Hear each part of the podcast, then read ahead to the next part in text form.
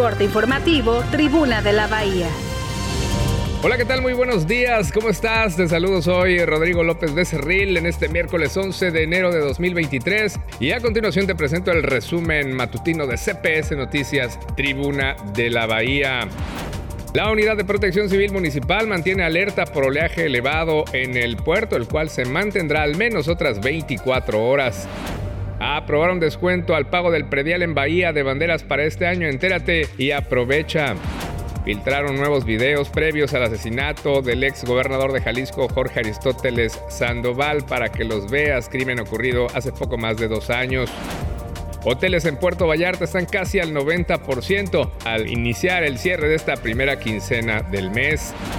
No hay programa ni medidas para atender a las personas en situación de calle en el puerto. Cada vez se observan más indigentes en la ciudad. Continúan sin etiquetar recursos para el puente Federación. En el presupuesto federal 2023 no hay ni un peso para esa obra. Y además, anoche, el tapatío Guillermo del Toro se llevó el Globo de Oro con su película Pinocho a la mejor película de animación, premios entregados por la prensa extranjera en Hollywood. Te invito a que visites tribunadelabahía.com.mx. Estamos en todas las redes sociales. La siguiente emisión de CPS Noticias a la una de la tarde con Fernanda Bojorquez. La tercera a las 9 de la noche con Roberto Almaguer. Mantente informado con CPS Noticias, Tribuna de la Bahía. Rodrigo López Becerril te desea lo mejor. Hasta la próxima.